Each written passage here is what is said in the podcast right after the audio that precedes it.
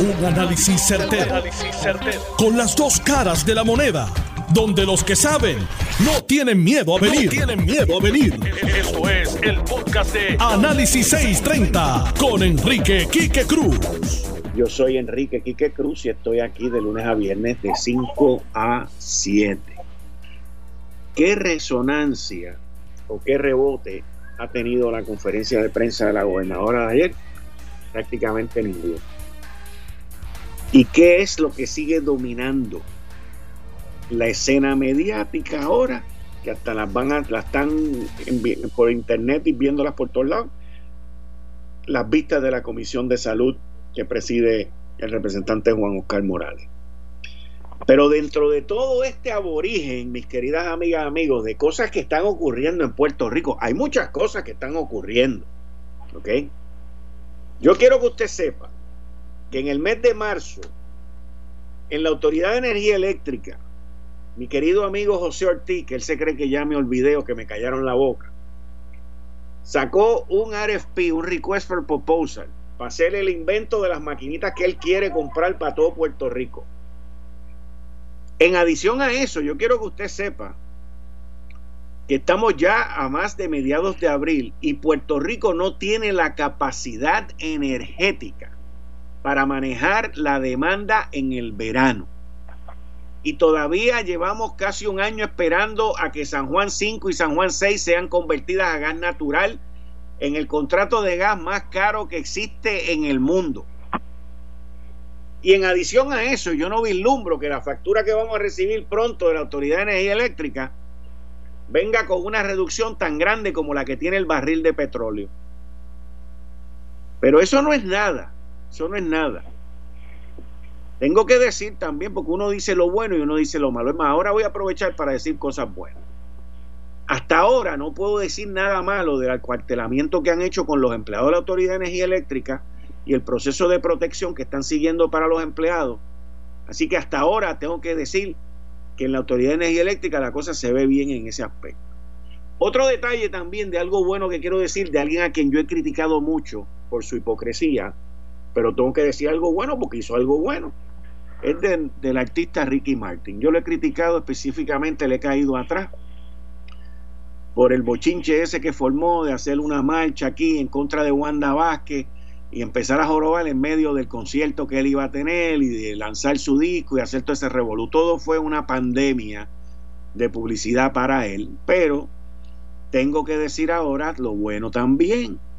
Y lo bueno es que Ricky Martin y su fundación fueron a varios hospitales en Puerto Rico y donaron equipo y donaron una serie de cosas porque yo quiero que entiendan que yo hablo de lo bueno y también hablo de lo malo y reconozco lo malo y lo señalo y lo bueno también.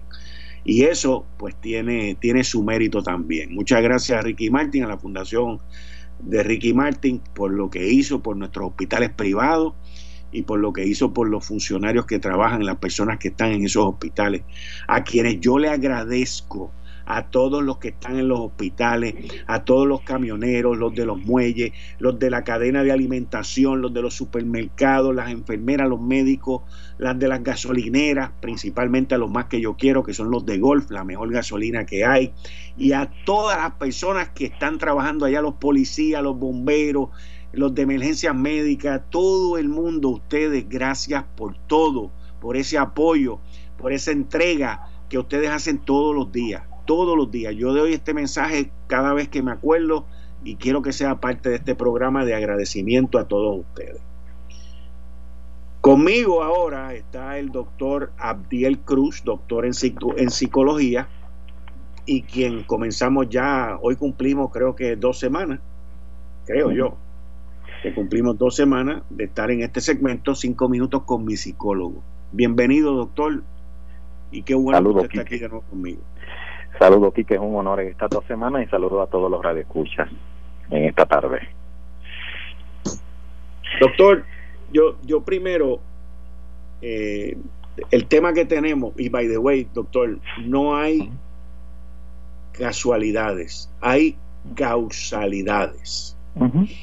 Usted me dijo que usted quería hablar hoy de un problema que tenemos en Puerto Rico con los niños y las niñas que están en el sistema escolar público y las dificultades, por lo que yo entendí de lo poquito que pudimos hablar, y las dificultades que estaban teniendo esos niños y esas niñas en, en continuar con su educación. Eso, eso fue lo que yo, entendí yo correctamente, doctor. Sí, sí, es, correcto. Este, ok, que, escúcheme, escúcheme, escúcheme entonces. Sí, cómo no.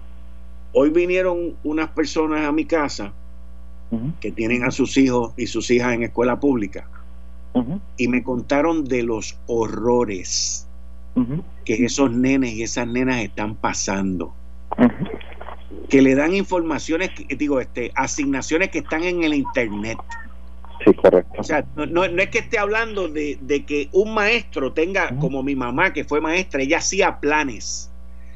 Y ella planificaba sus clases. Y eso no era que los guardaba y el año que viene usaba los mismos. Yo veía a mi mamá todos los días sentarse a preparar los planes y en los fines de semana a preparar uno y dos y tres días y todo era por escrito y todo, y ella llevaba ese, esos planes y daba las clases. Yo recuerdo eso de niño, pero lo que me describieron a mí hoy, doctor, era de que como que cogían información en el internet, así, no, no, no del departamento ni de los maestros.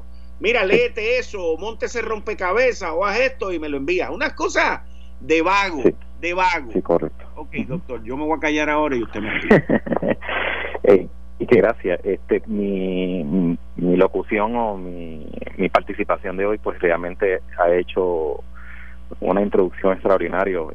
Desde el momento que comenzamos a dialogar, varias amistades que me conocen eh, me empiezan a enviar textos y me dicen, por favor, habla sobre esto, por favor, habla sobre esto. Y tiene que ver con la sobrecarga eh, de trabajo y de ansiedad y emocional, es decir, la sobrecarga psicológica que tienen los, las madres específicamente eh, por todo el, la desorganización estructural que tiene el departamento y, y ha provocado que el sistema de familia eh, esté descompuesto y ya no hablamos tan solo de la ansiedad, el estrés, eh, los, la sintomatología de depresión, etcétera, etcétera, de estar encerrado, Quique. Ahora tiene que ver con qué hacer con esta, con esta tensión. De hecho, uno de ellos me dijo terror, pánico, eh, porque ya no saben qué hacer con los menores ante trabajos que eh, y sistema de análisis, sistema de avalúo, porque en el área, en el área pedagógica, porque uno utiliza avalúo, eh, totalmente incorrecto. Primero, yo, a mí me parece que, que es, injusto sobrecargar a unos padres cuando no conocen absolutamente nada de pedagogía, no conocen nada ni, tienen eh, muchas veces el, grado necesario para poder estudiar o para poder ejecutar en una clase, por ejemplo, como matemática. Eh, esta persona que me escribe me dice, ya, ya yo no aguanto más, eh, porque entonces cuando hablan sobre un tema en, en, en matemática, específicamente en, en una matemática avanzada, eh, ella expone que cuando le hacen el acercamiento a la escuela, a la maestra, no hay accesibilidad. Le envían correo electrónico, no hay accesibilidad, pero cuando envían los exámenes le dan un término de tiempo y tienen que cumplir. De hecho, eh, los menores se preparan y dominan el material después de tanto esfuerzo, tantas horas y horas y horas de trabajo, pero cuando se enfrentan al, al avalúo, a las, al sistema de evaluación, cuánto domina de los de las destrezas, es aquí que eh, los menores no ejecutan. De hecho, pueden sacar um, 60% del examen de un total de, de 100% por la ansiedad, porque no es la forma de pregunta correcta y entonces lo que hace es que penaliza a los menores. Eh, yo entiendo de que, eh, y estoy hablando de escuela pública, ¿verdad? Porque sé que hay muchos colegios que tienen montado por anterioridad un sistema de trabajo eh, vía online. Estudios básicamente vía online. De hecho, hay un sistema que se usa Blackboard a las universidades, algunas usan Blackboard y otras usan otros sistemas que se establece hasta eh, cursos virtuales. Pero lamentablemente el departamento no lo tenía. Y eso ha, ha traído tanta y tanta descomposición que es una desesperación absoluta. Eh, analizando y, trayendo respuestas sobre esto, ¿verdad? Porque parte de nuestras razones es eso y rápido. Eh, la Organización Mundial de la Salud eh, eh, y específicamente las Naciones Unidas eh, empieza a analizar y ve que 105 países están teniendo el mismo problema. De hecho, ellos estiman que más de 850 millones de menores están teniendo dificultades. ¿Cuál es el problema de dificultad? Mira, que es algo tan sensible. Vamos a empezar por la accesibilidad a la tecnología. La inmensa mayoría de nuestras casas no tienen 3, 4 computadoras. Hay muchísimas casas que no tienen wifi, no tienen sistema de internet. ¿Cómo entonces van a hacer los trabajos por teléfono? ¿Cómo entonces vamos a obtener la información necesaria para poder realizar? Entonces así evaluamos, así nosotros llegamos a conclusiones. Eh, a mí me parece que esto es sumamente serio, porque eh, nuestro país es un país que está acechado y está eh, con graves dificultades económicas. De hecho, la literatura que salió hace poco de un, una, un porcentaje enorme de menores que andan en pobreza son y que tienen y que están en condiciones de pobreza son son excesivamente altos. Así que nosotros tenemos que trabajar uno, hay que examinar ya una, eh, ¿verdad? Un, un, proceso, desarrollar un proceso y escoger instrumentos pertinentes para optimizar una tecnología correcta y un análisis correcto para poder trabajar con la con las clases online, con las clases que son eh, ¿verdad? Eh, dadas directamente desde el sistema de internet. Segundo, garantizar el carácter inclusivo del programa aprendizaje, es decir, que lo que yo voy a dar que va a llegar a todos mis estudiantes, no es llegar a uno o dos, a todos los estudiantes debe de, trabajar. Tercero, lo que dice la UNESCO y las Naciones Unidas que debemos proteger la privacidad y la seguridad de los datos. Eh, yo me voy a detener aquí y, vamos a seguir el lunes porque esto es un tema largo. Pero tengo que mencionar aquí que, que eh, mi esposa me trajo antiel un tema particular sobre esto y es que ante la cantidad enorme de menores que están en Internet, ha aumentado los hackers y estas personas que eh, hacen acecho o acechan, perdón, a los menores para hacerle acercamientos sexuales. De hecho, el ICE y el, eh, el sistema de análisis federal, eh, ¿verdad? que trabaja con esto de proteger la información de contexto sexualizado, están bien ajorados porque ha aumentado pero drástico. ¿Por qué?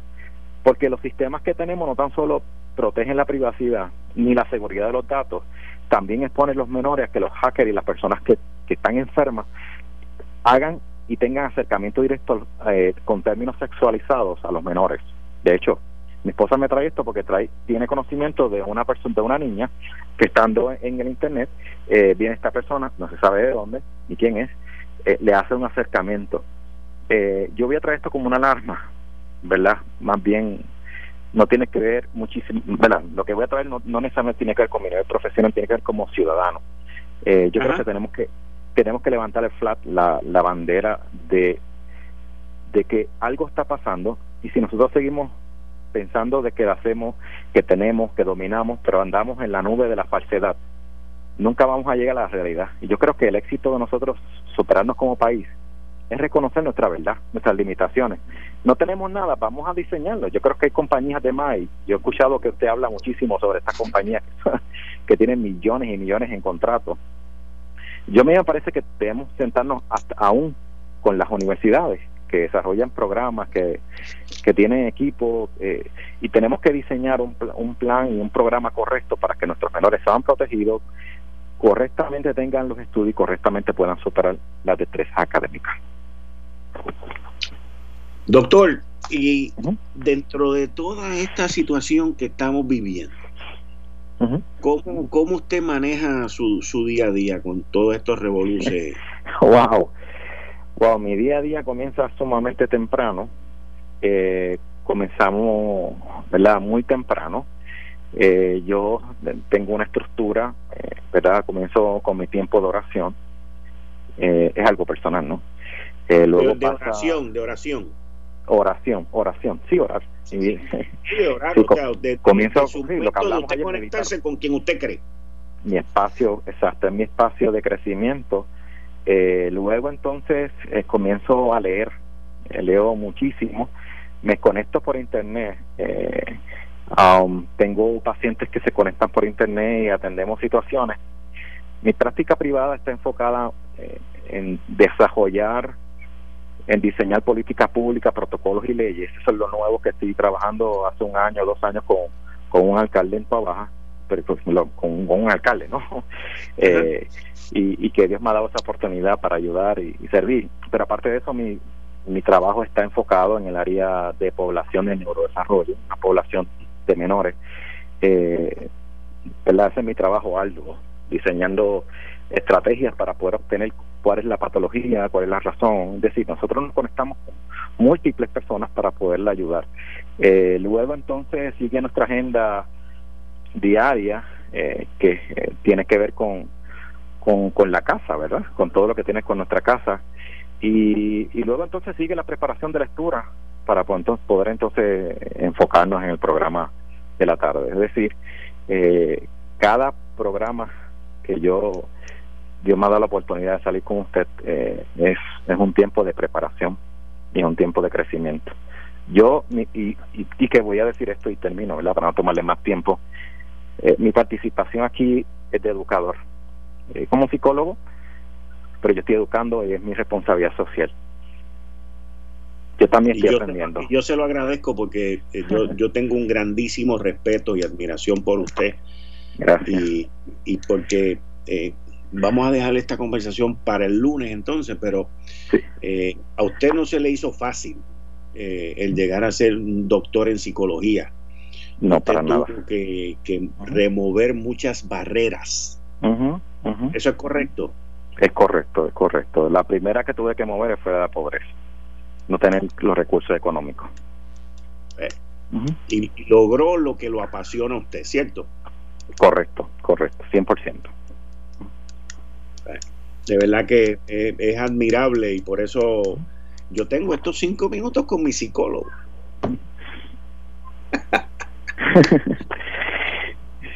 Siento una gran admiración por usted, doctor, por lo luchador que es usted, porque usted nunca se dio por vencido, usted echó para adelante, se llevó el mundo completo y, hoy continúa dando de eso al pueblo de Puerto Rico. Que tenga un lindo fin de semana, doctor, y nos vemos el lunes en cinco minutos con mi psicólogo.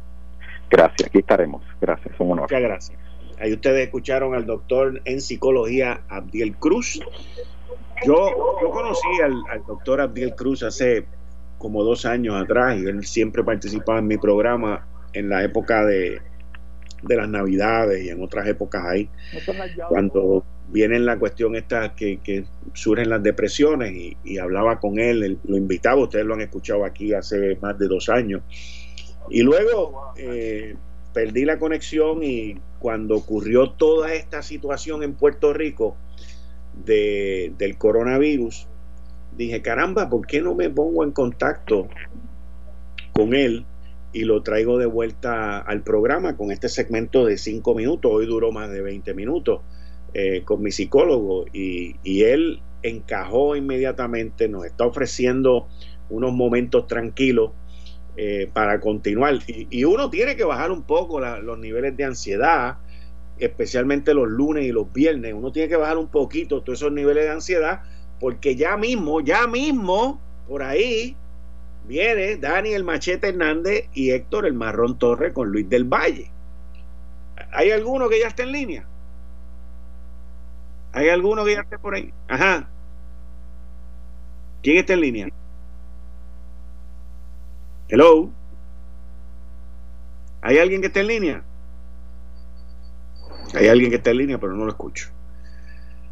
Miren, eh, esta, esta cuestión de, de la crisis dentro de la crisis, que es lo que estamos viviendo en Puerto Rico, y de aquellos que se aprovechan, de aquellos que se aprovechan de las crisis para hacer sus, sus maldades, como le podríamos decir, eh, pues nosotros estamos aquí para analizarla, desmenuzarla, pero a la misma vez eh, dar eh, ideas y soluciones. Esta semana quiero darle las gracias a la gobernadora Wanda Vázquez, quiero darle las gracias al secretario de salud Lorenzo González.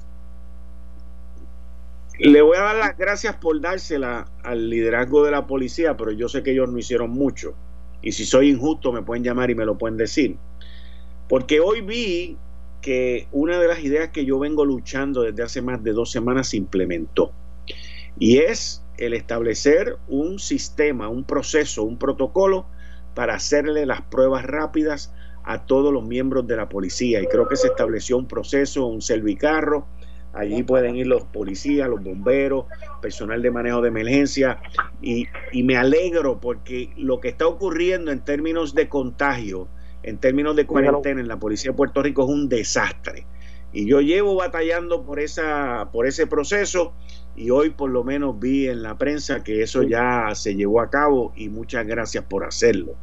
inclusive lo, lo, mencioné en la columna que salió esta semana en digital en endy.com que tiene que ver con haberle fallado a la policía.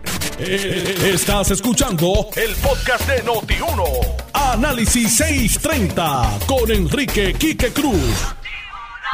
Héctor El Marrón Torres, Daniel Machete Hernández, Luis del Valle. ¿Quién está por ahí? Estoy por aquí, Luis del Valle. Muy bien, Luis, bienvenido. Saludos. Sí, saludos, un saludo, Quique. Héctor El Marrón Torres. Dani. Dani no. Ok, Dani debe estar cocinando. Vamos para adelante. eh, Luis, ¿cómo, ¿cómo tú ves esta situación de lo de las vistas y todas estas escandalosas situaciones que estamos viviendo? En general lo que me llama la atención es que el patrón, el hecho de que esto ocurra eh, cada vez que hay una emergencia, que ocurra luego de los huracanes, que ocurra luego de los temblores, que ocurra ahora durante la pandemia. O sea que ya eso muestra que hay un patrón y todo ha ocurrido en este cuatrenio. No estoy diciendo que no pase con administraciones anteriores, pero cuatrenio accidentado. Y, y también lo otro que me llama la atención es el hecho de que se está cabildeando por fondos federales y pidiendo más fondos y, se está manteniendo un toque de queda sin tener unas guías de cuándo va a abrir la economía, que en Estados Unidos se están empezando a abrir la economía, al menos tienen unas guías. Eh, un protocolo de, cómo se abriría manteniendo una, un distanciamiento y unas reglas en distintos escenarios, incluyendo escenarios recreativos, de trabajo, educativos, te dice cuáles pueden abrir y cuáles no según una fase, al menos establecieron una fase. Aquí ni siquiera han establecido eso. Entonces piden fondos federales, como quien dice, eh, la economía de Puerto Rico y el fisco depende totalmente entonces del gobierno federal, desde María incluso desde antes, con los fondos ARRA y otros fondos especiales, y con la Junta y, y todo lo, lo que trae la ley promesa de postergación de pago de deuda. Entonces, estoy viendo una eh, un problema severo en Puerto Rico de depender del gobierno federal para todo, de que no se asume responsabilidad a nivel local, a nivel administrativo y gubernamental, por contrarrestar la corrupción, el gasto excesivo, el no seguir prácticas eh, eficientes y, y, éticas a la hora de otorgar contratos, no importa si es durante una emergencia o cuando ya no hay emergencia, porque pasa en las dos ocasiones. Eh, y estoy viendo que la respuesta también es un patrón, yo no sabía. Esa respuesta de la gobernadora Wanda Vázquez, que fue la de Ricardo Rosselló, que fue la, la de gobernantes anteriores, el yo no sabía si se resuelve todo. Eh, nunca nadie sabe nada.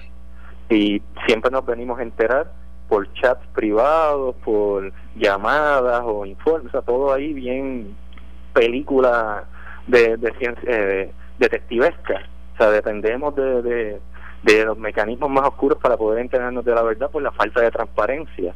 Me preocupa que las agencias fiscalizadoras no estén operando eficientemente y me refiero a todas esas procuradurías que representan un gasto público innecesario pero que ni siquiera están operando durante la emergencia eh, me, me preocupa que el cabro sea el que las lechugas en el gobierno, que haya conflictos de interés, nepotismo y otros problemas a la hora de investigar corrupción, sobre todo familiares que están en puestos altos de, gobierno, como secretarios de agencia.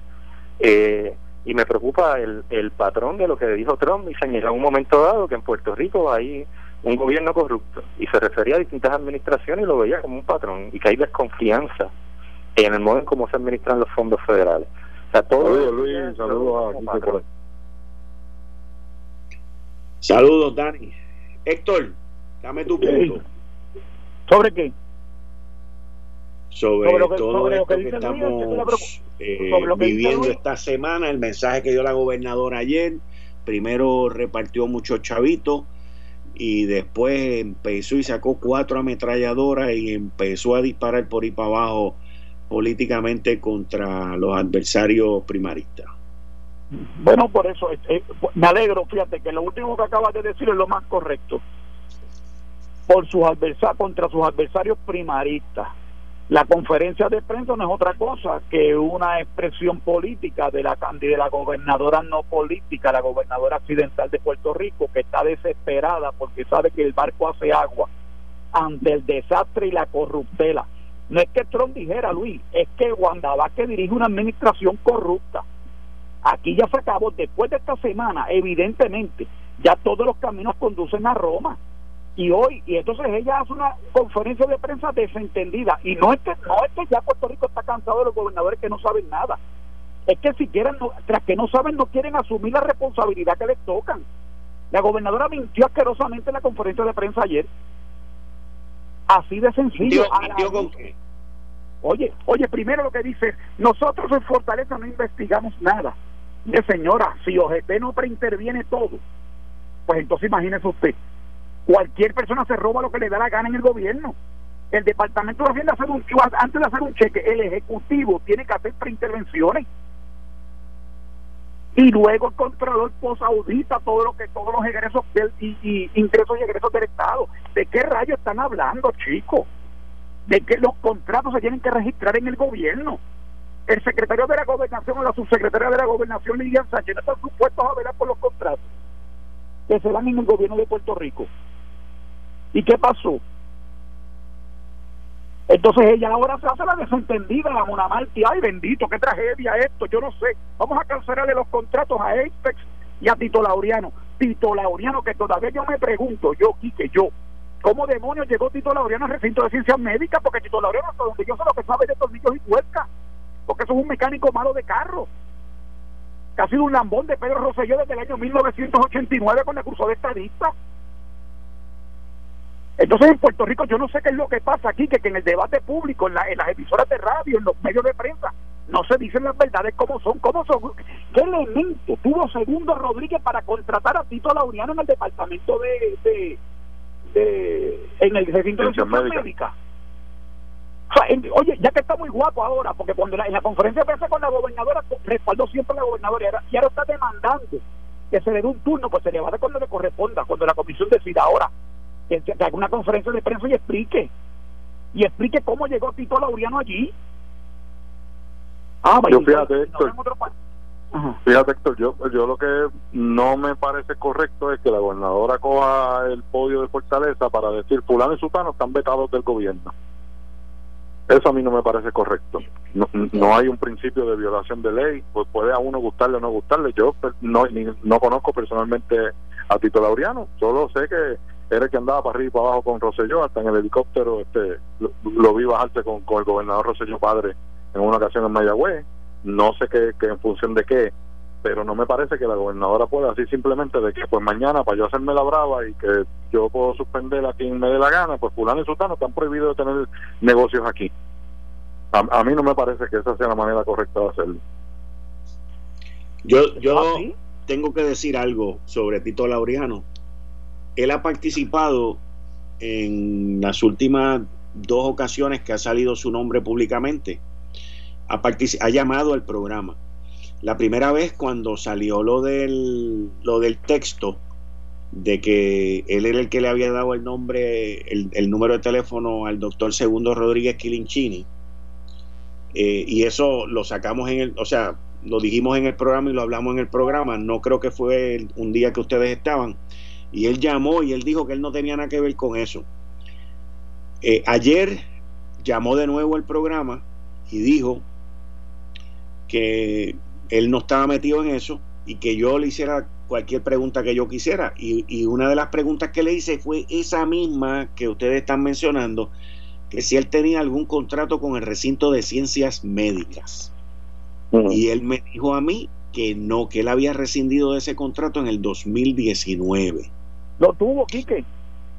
Lo tuvo. y, pregunta también tiene, y también tiene otros contratos en otras agencias, o sea, pero, en ese específico no lo tiene hoy y no, lo te ha, tenido lo, este lo que pasa es que en medio de este de, este revolú y de esta crisis y de toda esta este, eh, pandemia y, y, malos manejos que se han dado, todo este todo este revolú y todo este chisme, a mí me parece que lo que está fallando aquí es que entonces el país ha quedado secuestrado en la primaria del PNP tenemos toda una gobernadora con todo el andamiaje y el montaje de Fortaleza cayéndole encima, por ejemplo, a Mundo porque no está con ella.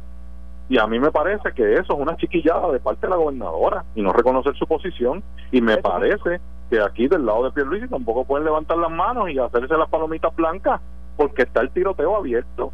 Y yo creo que este no es el momento ni no es lo que el país espera. No me parece de ninguno de los dos bandos. El país no puede estar secuestrado a la primaria PNP. Eso es lo que me parece. Dani, lo que estás diciendo. pero perdóname, dame un segundito para, para, para darle a Dani, ya que estás en ese, en ese mood hoy.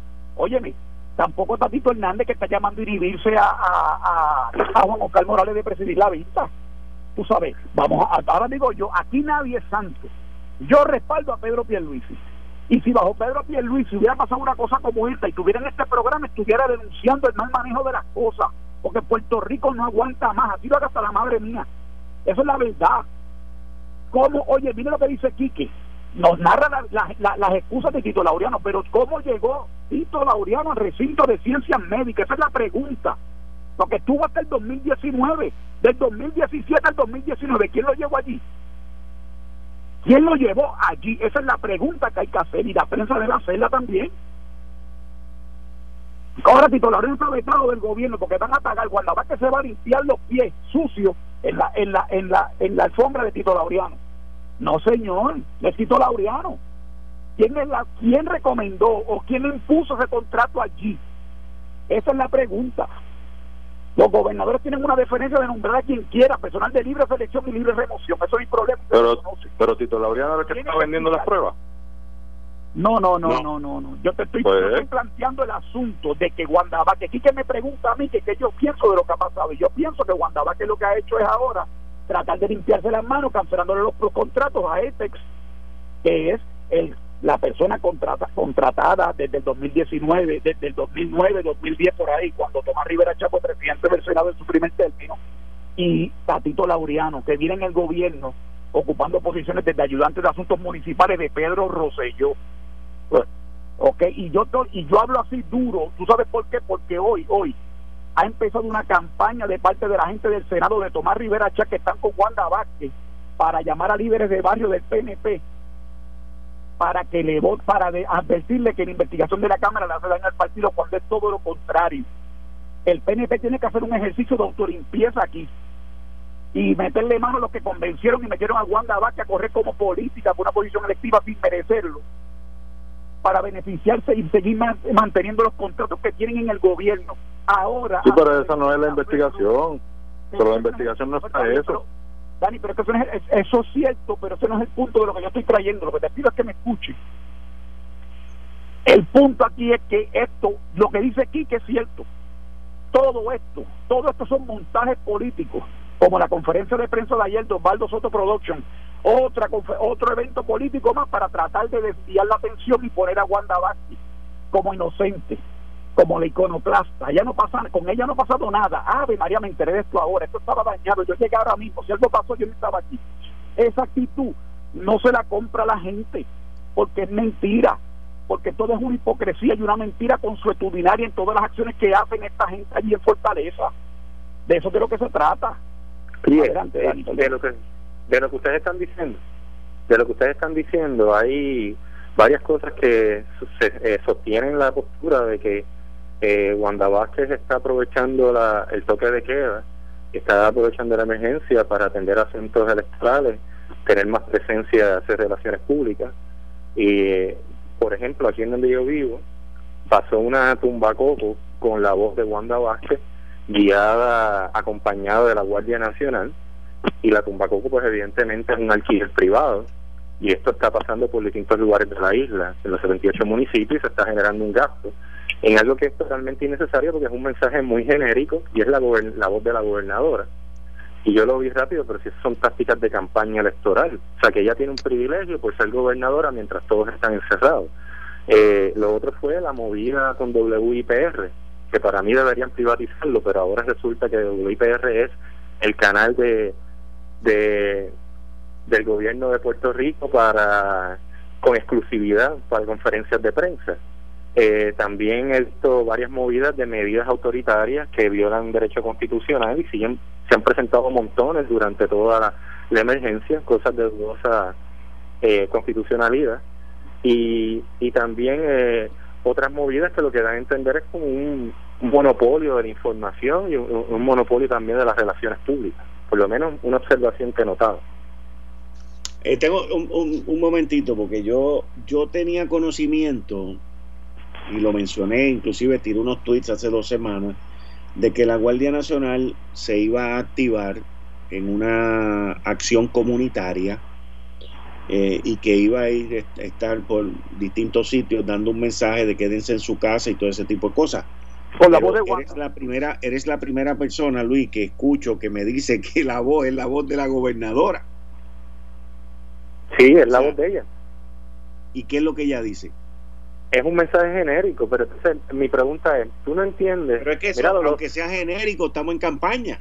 Exacto, y mira el asunto, que es una tumba coco que en Puerto Rico se relaciona con campaña política y estaba pasando por la mañana, fue por la mañana haciendo el ruido típico que hacen las tumbacocos y eso es una compañía privada porque como quiera el sonido se tiene que alquilar, aunque está la Guardia Nacional también está el equipo de sonido, que eso hay que alquilarlo y hay sus contrataciones y supongo que se usaron fondos públicos, se cae de la mata porque no hay autorización para hacer campaña y lo otro es es la voz de la gobernadora dando un mensaje que todo el mundo conoce porque ¿Quién no se ha enterado que estamos en un toque de queda a través de prensa escrita, internet, el, smartphone, a través de televisión, de radio? a estas alturas todo el mundo lo sabe, por favor, es innecesario gastar dinero en una campaña de tumbacoco. A mí me pareció muy raro eso. No muy raro, no, es que a mí me parece bien natural, si esto es parte de lo que dijo Quiche, del esfuerzo primarista, como con, oye, coordinado con la conferencia de prensa, como todo lo que están haciendo ellos allí. Osvaldo Soto viene del Senado, de la oficina de Tomás Rivera Chat, y es la misma gente que están haciendo el mismo diseño político. Ella está en campaña con el toque de y con la cuestión de la pandemia. Mira, Héctor, ojalá, ojalá la gobernadora estuviera haciendo caso a Osvaldo. Yo creo que lo único que tiene los pies en la tierra ahí que puede sacarle un poquito las castañas del fuego es Osvaldo. Y no me parece que lo estén haciendo caso, no lo están usando, no aparece. Y desde que Osvaldo llegó y empezó a ejercer su función como secretario de Asuntos Públicos, que no es más que el vocero oficial del gobierno, la prensa amainó bastante porque él es un comunicador profesional, pero no hemos visto a Osvaldo. Incluso ni siquiera han usado al secretario de la gobernación, que a mí me parece desde el punto de vista de comunicaciones que es quien debió haber hecho la conferencia, no la gobernadora. Óyeme, Dani, pero perdóname. Yo primero, para que para estar claro, yo con Osvaldo no tengo ningún problema, lo respeto, lo conocí eh, eh, ligeramente, no es que sea amigo mío ni nada, pero lo conocí y me parece que es una persona decente. El problema no es la capacidad de Osvaldo, no, y no te cuestiono eso. Lo que pasa es que el producto que tiene para vender es tan y tan malo, es tan y tan malo que no se puede vender, ni, no hay forma de poder vender eso. ¿Por qué, Dani? Porque ya los perros no se amarran con los ganizas. Aquí el que menos sabe, sabe. ¿Tú te crees que los vecinos de Luis no saben que eso es un acto politiquero de Wanda Vázquez aprovechándose de la, de la situación de emergencia que, que ah, claro, la, pandemia esta? Oye, la gente no es tonta. El montaje de la conferencia de prensa, las mentiras, quien la dijo allí fue Wanda Vázquez. Y ponen a secretarios de agencia serio a polemizar con periodistas para tratar de, de encubrir, porque ellos lo que no quieren es asumir la responsabilidad de lo que está pasando. Por eso, pero yo. se responde detrás de Segundo Rodríguez de quien sea para que no asumir la responsabilidad.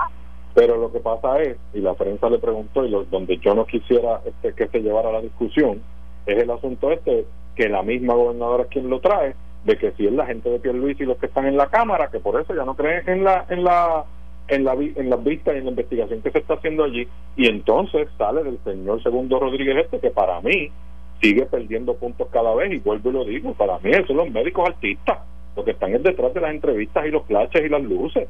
Eso viene y saca una carta acusando a un legislador de que él envió unos, unos referidos. Pues mire mi hermano, es que la verdad, si vamos a meter preso al legislador por mandar una carta, pues entonces eh, los tendremos que meter presos a todos, a todos. Eso es una ejecución y una y un trabajo inherente a la posición. Todos los legisladores del mundo entero envían cartas y refieren gente para trabajo, para gestiones de compañía. Eso es parte de su trabajo. Cuando alguien se quiere establecer, necesita permiso o necesita alguna evaluación de la ley por el trabajo que está haciendo, donde tiene que ir a la legislatura. Aquí el asunto que, que no podemos perder de vista es que tenían médicos que estaban tomando decisiones, que son los que están refiriendo, y eso tiene otra connotación y a mí me parece que se quiso desviar la atención sobre ese asunto. Y lo que el país está pendiente es, mientras estamos encerrados todos en nuestras casas, qué rayos es lo que está haciendo el gobierno, que están prometiendo hace más de un mes. Desde el 19 de marzo están prometiendo las malditas pruebas estas y no acaban de llegar. Entonces hoy vemos cómo el, el, el secretario de salud recién llegado tiene que aceptar de que está trabajando con una agencia que no funciona y que están y que estaban al garete llevamos un mes de esto, no es una semana. Entonces hoy vuelve y sale otro chichón. ¿Qué pasó ahora? Ah, que le dieron un contrato de nada más y nada menos que 38 mil dólares semanales para un call center a un contribuyente del PNP. Pues mira, tú sabes, la gente, como tú dices, la gente ya está escéptica, no cree nada, la información está ahí y se está manejando mal este asunto y la gente no cree y no confía. Y eso está en contra del, de todo el país, no del PNP ni del Partido Popular, de todo el país de tener un liderato que está altamente cuestionado en su integridad, en la seriedad, en decir la verdad, totalmente cuestionado, mientras estamos todos viviendo una emergencia. Y en eso yo tengo que decir, más allá de que simplemente sean populares o PNP, es una gran decepción que la gobernadora desde la fortaleza haya entrado en una chiquillada de estar acusando a Luis Mundo, de estar acusando a legisladores, de estar diciendo incluso, como ella lo dijo allí de frente, ah, esa investigación no es este fidedigna, no es confiable, porque la gente que están allí están con Pierluisi. Oiga, tú sabes, este, ya estamos grandecitos para esas cosas. Oye, decir que ella no está haciendo ninguna investigación, como tú dices, no solo Fortaleza, el Ejecutivo, Justicia, Policía, todos los órganos este investigativos están en el Ejecutivo. La legislatura simplemente está haciendo un trabajo de fiscalización y se está citando a la gente para que hablen. Pues, entonces, ¿Cómo es que ella puede decir que confía en Segundo Rodríguez mientras todo el mundo que está allí parándose y juramentando decir la verdad está diciendo lo contrario? Esos son los cuestionamientos que hoy la gente tiene y quiere que se contesten. No tiene nada que ver ni con Edwin Mundo, ni con Pierluisi, ni con, ni con Jorge Dávila, que también recibió gente para los contratos y no hemos visto que la gobernadora se haya molestado por eso. Pues, no podemos estar en un país de camino a una elección con esa premisa acuérdate que a José David no le puede tocar porque ese es el titiritero de ella el que se presta para todas estas cosas porque el que empezó a todo esto todo esto y lo referido de Segundo Rodríguez comienza cuando se reveló por Noti 1 que Jorge David había referido a la gente que se le vendieron las pruebas o que intentó venderle las pruebas al gobierno por eso entonces salen de, Fortaleza entonces salen de Fortaleza Héctor acusando a otra gente. Ah, no, aquel también mandó cartas, ¿no? El otro también mandó cartas. Pues es que esas no son, las contestaciones que espera el país. Exactamente, eso mismo. en cuanto, en cuanto a las pruebas, se supone, todo este dilema trae un asunto que es que para poder tomar decisiones en torno a cuándo levantar el toque de queda, que hay un pico de la pandemia, si se está haciendo efectivo de alguna manera, cuáles son las guías económicas para reabrir la economía, todos los asuntos que se tienen que decir, tú necesitas administrar esas pruebas, diagnosticar a la gente sin, con números significativos. De hecho, el presidente Trump en uno de los últimos tweets dice, le dice a los gobernadores, hagan las pruebas, pónganse a hacer pruebas, porque sin eso no se pueden hacer eh, estadísticas, recopilar información necesaria para tomar decisiones. Pero y ahí, no sabemos ni dónde fueron a parar las pruebas no sabemos ni dónde llegaron, que se las dieron al hospital y después salud no sabe dónde están. Hoy el, pobre Lorenzo tiene que aceptarle que las pruebas serológicas y las pruebas rápidas y las pruebas moleculares todas están juntas y cada vez que hay un positivo se cuenta como si fuera un caso nuevo. Esto es un real desmadre en medio de esta emergencia y nos están vendiendo eso como logro.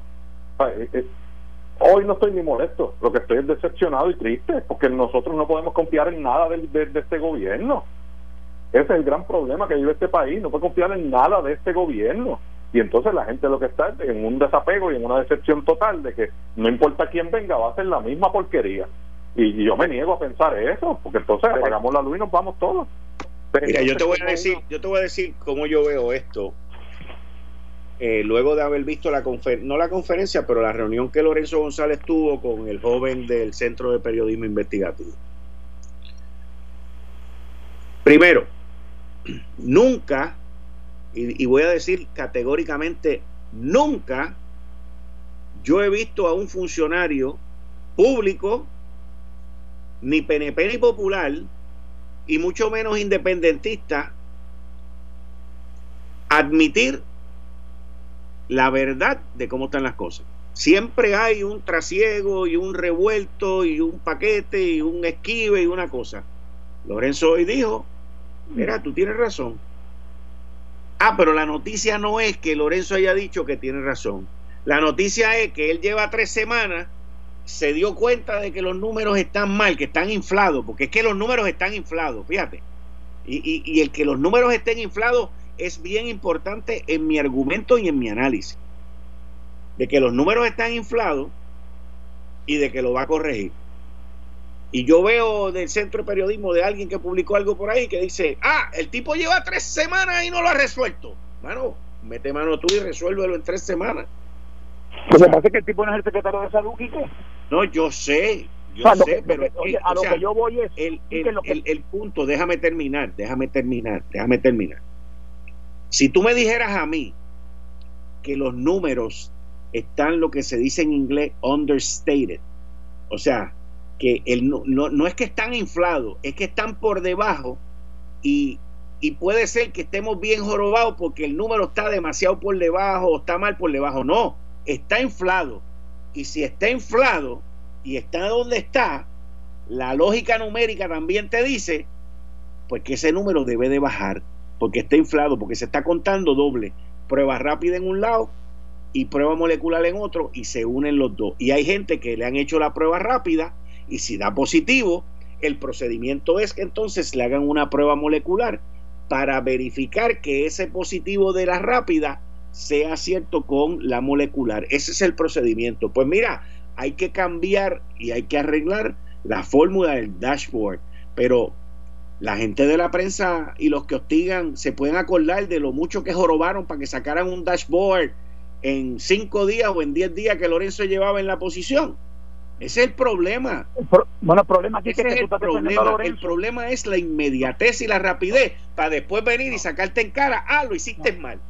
No, dejen que la gente haga lo que tiene que hacer y usted dedíquese a lo que usted también tiene que hacer. Ah, pues, pues, seguro, pues pues seguro pues vamos a quitar a la prensa de todo y que, lo, y que nadie le pregunte a nadie y que nadie le explicaciones de nada bajo la teoría tuya. Este no puede ser. Mi teoría no es esa, mi teoría no es, esa. Que no puede ser.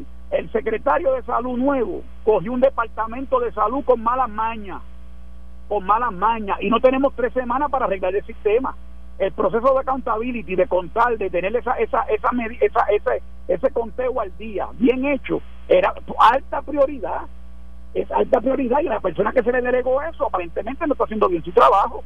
que yo, yo, yo me pongo las manos en el picador y es lo que te voy a decir, hace mismo la pausa. Yo me pongo las manos en el picador por el secretario de salud, que a quien conozco y lo considero un hermano. Pero la realidad, vuelvo y te digo, igual que con Osvaldo Soto. El problema está en el tronco, el problema se llama Wanda Vázquez, no es otro. Por Cristo, dejemos de llamar las cosas como no son, vamos a llamarlas como son. Sí, que como que como quiera no se puede establecer que los números están inflados porque ni siquiera se han hecho las pruebas suficientes, o sea que no sabemos realmente cuántas personas están infectadas, en eso han fallado. Ese, es que ese, ese es, un buen punto también, Luis. O sea, si las pruebas están, o sea, y no es que yo esté minimizando esto, porque no lo estoy. Oye, y qué bueno que ese periodista se dio cuenta de que los números estaban mal. Porque, porque pues los números están mal, pero no están mal para abajo, están mal para arriba. Además, como dice Luis ahora, o sea, el número de pruebas aquí es tan ínfimo, porque es ínfimo, que no sabemos qué es lo que está pasando. Mira, nadie se ha enfocado. Voy ahora, voy ahora, voy ahora. Ok, lo digo cuando regrese. Pero nadie se ha enfocado en una estadística que el doctor Segundo Rodríguez Quirinchini pone en la carta que mandó ayer. Nadie se ha enfocado en eso. Eh, estás escuchando el podcast de Noti1. Análisis 630 con Enrique Quique Cruz. Las matemáticas de salud están mal. El secretario aceptó estos problemas y dijo que conoce de ellos desde que llegó a la agencia, coma, aunque casi tres semanas después admitió que no se han resuelto. O sea, que es y, estaba leyendo un artículo que me lo envió un amigo mío de la cantidad de cosas negativas. O sea, la noticia no es que el tipo lo acepta, que sabe que lo tiene que arreglar, él está trabajando con eso, ¿ok? No, es que lleva tres semanas y no lo ha arreglado con el desmadre que se encontró ahí. Ahora, una persona que nos está escuchando, es un gran amigo y admiro muchísimo que esté en los medios, me trae un punto muy válido también. Por un lado, yo digo, mira, pues el problema no está tan grande porque los números están inflados, o sea que hay menos gente que está enferma, pero este amigo mío me dice, time out, Kike, time out, porque entonces el número de fatalidades por cada mil personas es más alto, lo cual es verdad. O sea que el número de gente que se está muriendo aquí, ese por ciento, lo más probable es que esté más alto que en otros lugares. Definitivamente que debe estar más alto si es que los números están inflados. Eso te miren, miren, vamos a entender algo, porque para resolver un problema, tú primero tienes que reconocer que tienes un problema. Si eres alcohólico, es alcohólico. Si no reconoces que eres alcohólico y no tienes un problema, como pasa con mucha gente, pues vas a seguir, porque tú dices que el problema no es tuyo. Lo mismo pasa con los drogadictos, lo mismo pasa con los, con los que se juegan la vida en, en, los sitios de que juegan dinero y todo ese tipo de cosas. Es una enfermedad. El departamento de salud es un desastre. Y el desastre que hay allí no se va a resolver ni en tres semanas, ni en cinco semanas tampoco. Porque es un desastre. Allí Lorenzo no es secretario de salud, él es un bombero si hubiesen puesto a Crespo, funcionaba más rápido en términos de callar la prensa y de manejar las cosas y hacerlo bien. Pero aquí de lo que se trata es de salvar vidas. Y el punto que trajo el periodista es un punto excelente. Ok, pues ahora hay que resolverlo, porque las estadísticas están mal. Una pregunta a los tres. El gobierno de Puerto Rico desde su inicio ha tenido siempre problemas con las estadísticas, si no han podido ni mantener el centro de estadísticas que hay y no le dan los números a ellos tampoco. Aquí las estadísticas de los muertos, los asaltos, todo es un desastre. Para saber cuántos se murieron en María, otro desastre. Y todavía al día de hoy no sabemos el número. y no estoy diciendo que por eso lo aceptemos. Está mal. Pero por lo menos el que está allí en salud, el secretario de salud, Lorenzo González, está diciendo la verdad. No miente y está reconociendo lo que tiene. Esa es, esa es una buena parte. No se miente. El problema con las estadísticas ha sido el mismo. Todo el mundo las quiere timoniar y las quiere llevar a, lo que le convenga en el momento para su beneficio. Y ahí es donde se falla, ahí es donde la gente pierde la confianza. Y en esta ocasión, igual que pasó con los muertos de, de María, ahora también nos quieren timonear esto diciendo, no, no, aquí no hay casi nadie enfermo, aquí todos estamos bien y esto va viento en popa, fíjate, esto es chulería, chulería de lo que estamos aquí porque nadie se está muriendo, los hospitales están vacíos y todo está chévere, pero no es la realidad y no sabemos cuánta gente están infectados y no sabemos cuántos se siguen infectando y en el momento en que se decida abrir de una vez y esa gente vuelvan a trabajar, van a contagiar gente que sí se pueden enfermar ese es el problema. Y yo felicito a Lorenzo González por haber dicho la verdad. Pero ayer todo el mundo le estaba cayendo encima al periodista del Centro de Periodismo Investigativo y todo el mundo estaba incómodo por las preguntas y porque estaba allí alzado. Lo que pasa es que cuando uno sabe que le están mintiendo, uno se molesta. Y los periodistas son seres humanos también y se molestan. Y esta vez se dieron con periodistas que fueron preparados a una conferencia de prensa a hacer las preguntas correctas. Y la gobernadora lamentablemente se comportó como cualquier este muchacha por ahí en, la calle, como si ella fuera cualquier otra persona, jaquetoneando y con altanería, molestándose porque le preguntan cosas que a ella no le gustan. y vuelvo, insisto, en que ahí es donde la gobernadora sigue fallando en el manejo de las cosas, en la ejecución. En, este problema está fallando gravemente. Aclárenme algo, el Instituto de Estadística de Puerto Rico, cuando Ricardo Rosselló intentó controlarlo, es decir, que no, no fuera autónomo. ¿No es cierto? Todos los gobernadores, todos han intentado controlarlo, menos el que nombró Marazzi, que fue Aníbal Acevedo Vila. Que quiere decir que siempre hay un issue con las estadísticas tratando de manipularlas. Y de hecho sí, cuando María hubo problemas con las estadísticas. Eh, y en general también con el modo en cómo se recopilan los datos. O sea, no solo problemas de la injerencia política y los sellos que pueda haber, sino que ni siquiera tienen la, la metodología para recopilar los datos bien pensada. Y ahí me llamó la atención el hecho de que de los casos de personas diagnosticadas con coronavirus, un 50% no se hubiera obtenido la información demográfica desde el municipio, los lugares a los que ha viajado, la gente con la que ha tenido contacto, entre otra información, hasta el sexo. O sea, esa información demográfica no estaba disponible, no estaba actualizada para hacer los análisis. Eso es poca cosa. O sea, ¿cómo se puede cometer errores a ese nivel? Mira, mira, mira, mira, mira esta cuestión de las estadísticas. Y primero voy a tocar el tema de lo que trajo Dani. Dani, yo vi al joven del Centro de Periodismo Investigativo hacer las preguntas. E inclusive lo vi hoy con Lorenzo en la oficina allí en el video que salió. Y yo te voy a decir algo, puede tener toda la razón del mundo, puede tener los mejores números, él tiene su data y su función, hizo su homework, él hizo su asignación. Él trajo un punto extremadamente válido y ganó la batalla. Fantástico, eso está muy bien. Pero en la vida tú tienes que aprender que con tu tono de voz tú puedes ofender a la gente. En la vida tú tienes que aprender a ser un poquito respetuoso. En la vida tú tienes que aprender a que eh, siendo energético o enérgico y, jorobando y jorobando y jorobando, pues vas a lograr lo que tú quieres, pero también te vas a dar mucho contra la pared. Y, y, yo noté, o sea, noté ese tono de voz y esa que muchos pueden decir que es incisivo, que es esto y que lo otro, pero mira, tú puedes lograr lo mismo. Yo cuando entrevisto a la gente lo llevo poco a poco y logro lo que yo quiero.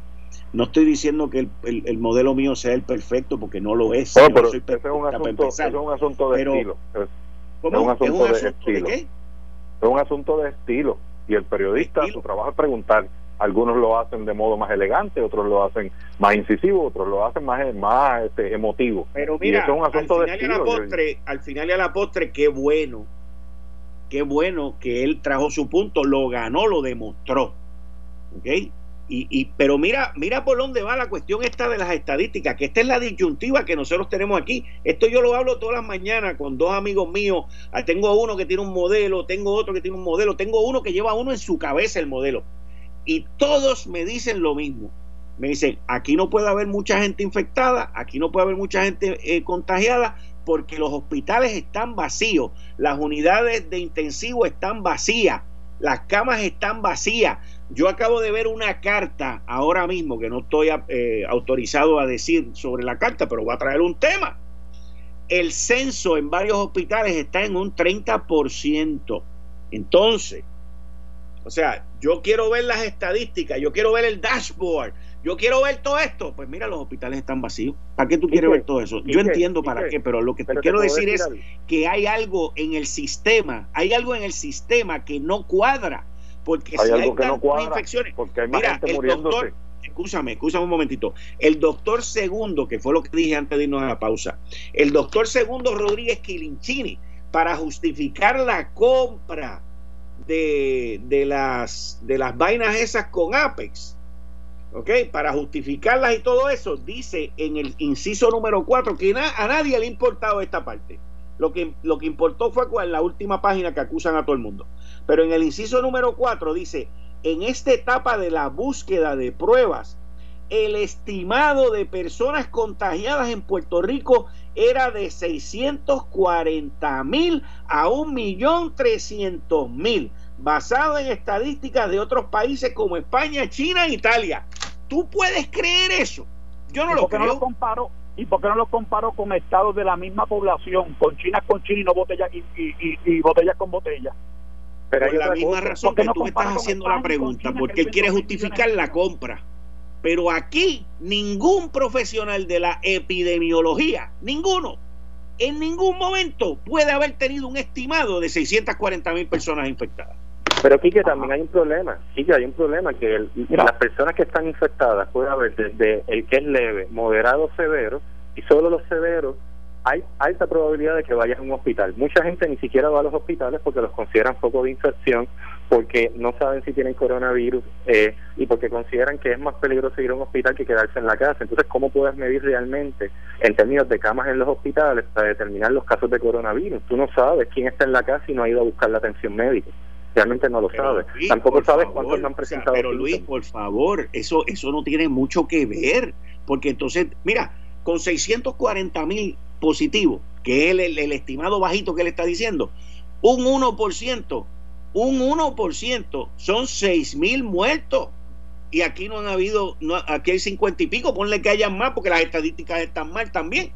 Pero la cosa no cuadra, no cuadra. Ha habido ciudades y países donde el, el, contagio es mayor y el porciento de mortandad es mucho más bajito. El asunto que no sabemos aquí es, aunque tú dices aquí que ajá, los hospitales están más vacíos, sí, la gente no quiere ir al hospital. Y sabemos de mucha gente que ha muerto, que tienen todos los síntomas, no se le han hecho las pruebas y su defunción dice que es por complicaciones respiratorias, pues nunca vamos a saber realmente de qué es y el peligro de esto no es solamente que, que se nos muera poca gente, es que 100 que pudimos haber evitado es mucho. ¿Y cómo lo evitamos? Si usted le hace la prueba a alguien X porque tiene unos síntomas, porque llegó de viaje, porque tuvo una exposición, si usted le hace la prueba y da positivo, esa persona se puede cuidar de llegar a su casa, llegar a otros familiares o ir a trabajar y evitar contagiar a quien a lo mejor tuvo en el contacto 20 personas y de esos 20 uno se complicó uno solamente, pero ese uno se pudo haber evitado y esos demás van a seguir contagiando a otra gente, que puede tener un millón de gente que dé positivo, sí, y a lo mejor se te mueren mil, pero es que son mil que innecesariamente se murieron. Esos números no cuadran así, Dani, pero te, y te voy a decir por qué, porque en eh, los sitios que tienen unos números altos en contagio y números bajitos en muerte, por ejemplo, Grecia, Portugal, Alemania, que me los he estado estudiando todos desde que empezó todo esto, eh, todos han seguido un proceso de acuartelamiento con prueba masiva. Eh, porque la prueba masiva lo que te da es el tú identificar. Yo todavía recuerdo cuando el Task Force, el mismo Task Force que estamos hablando, recomendaba y cuando le preguntaban y cuando le preguntaban al Task Force sobre las pruebas, decían, las pruebas no son este, qué sé yo qué rayo. Que, by the way, alguien ahora al Task Force últimamente lo que le ha dicho es, cuando te hagan una pregunta, este, contesta para atrás, ¿cuál es la pregunta? Ustedes no se han dado cuenta de eso. ¿Cuál es la pregunta? ¿Cuál es la pregunta? ¿Cuál es la pregunta? Hasta Juan que lo hace ahora, Quique.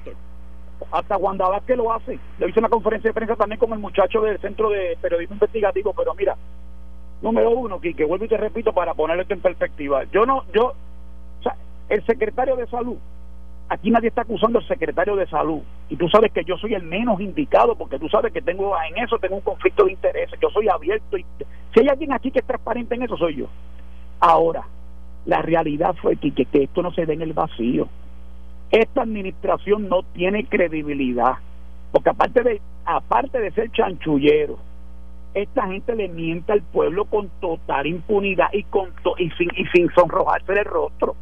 Aquí Quique cuando surgió este virus a principios de este año, dijeron que esto no venía para acá, que esto es una cosa de los chinos. Y tú lo sabes. Y hay un intento concertado de tratar de mantener esas estadísticas bien bajitas para cuando abran decir, logramos el triunfo, a pocos contagiados en Puerto Rico versus España y China. Pues claro, versus España y China, pues claro, si Puerto Rico es más pequeño que, mucho, que muchas ciudades de China en términos de población. Ese no es el punto. Hermano, el punto aquí es la mendacidad, la maldita corruptela. Oye, y deja de ser del escándalo que va a salir de educación con las compras de las laptops y los chanchullos que, están tratando de hacer, inclusive este nuevo secretario. Y cuando se forme el revuelo en la prensa, entonces Wanda Vázquez va a decir, yo no permito y va a hacer otro montaje como el que hizo ayer, para tratar de escudarse de eso.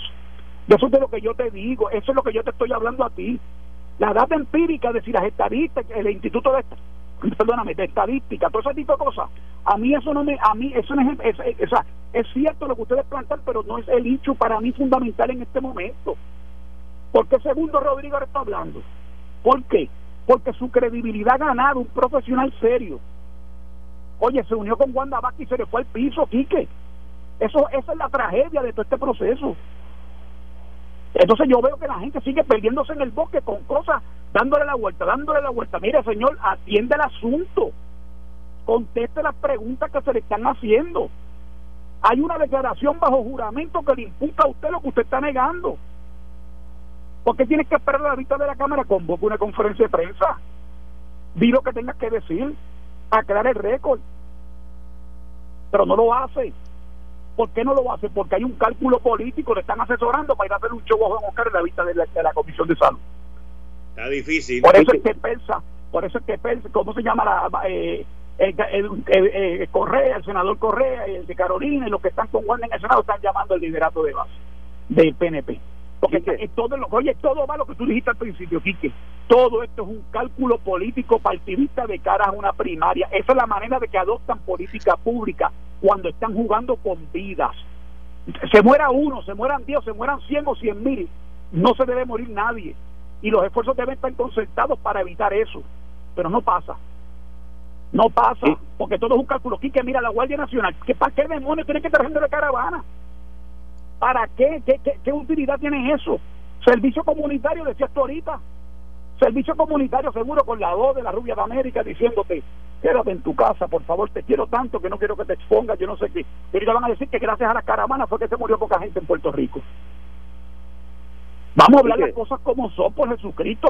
Este pueblo no puede seguir tolerando tanta mentira y tanto abuso.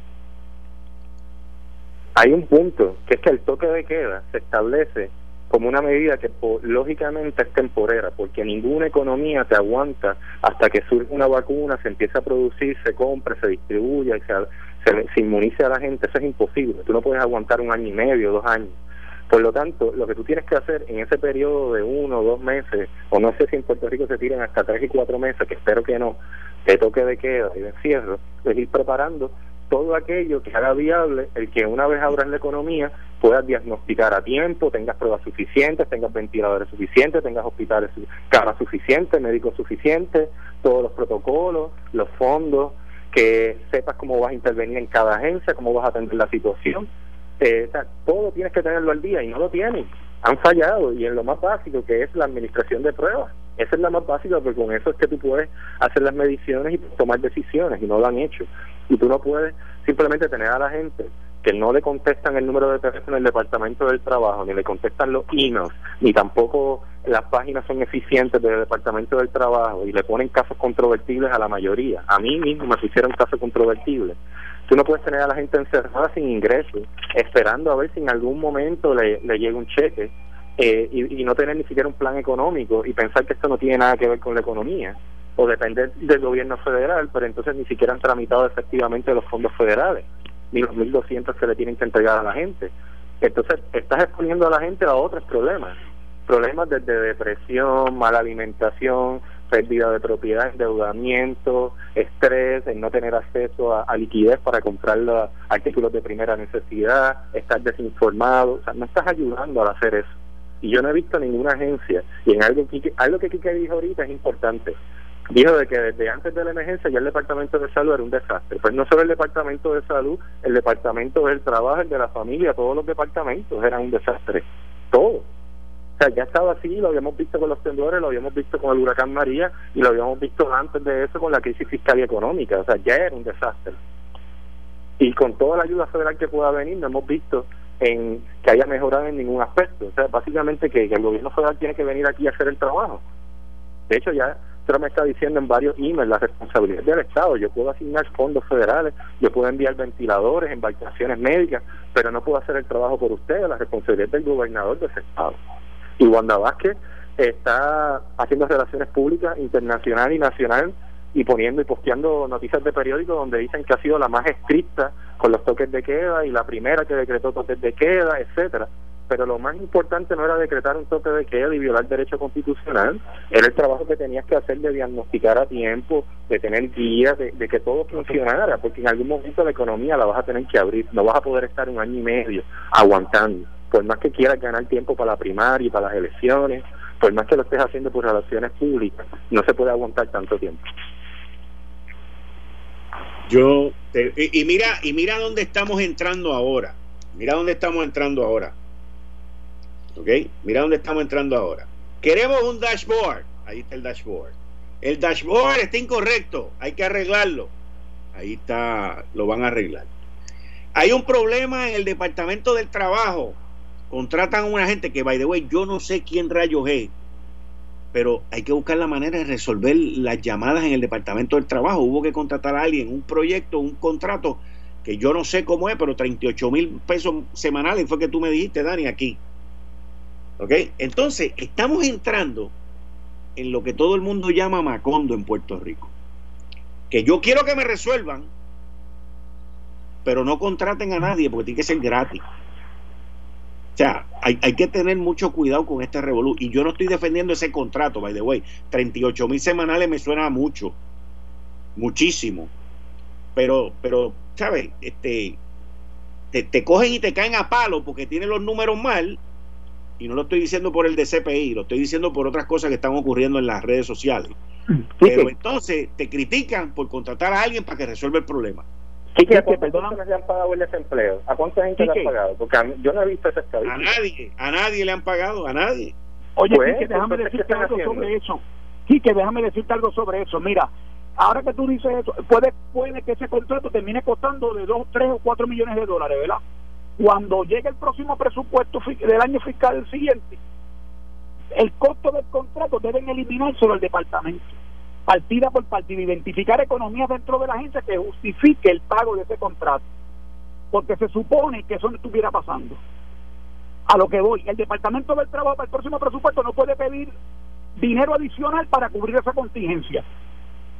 Porque por eso es que Puerto Rico lleva las crisis fiscales que lleva desde, los tiempos de María Castaña, porque siempre se pasan resolviendo y resolviendo, y a veces dejando caer los sistemas, no dándole, no dándole mantenimiento para que pasen estas cosas y haber unos desfalques en las finanzas públicas, en, la, en, la, en los presupuestos públicos de, los departamentos ejecutivos de gobierno.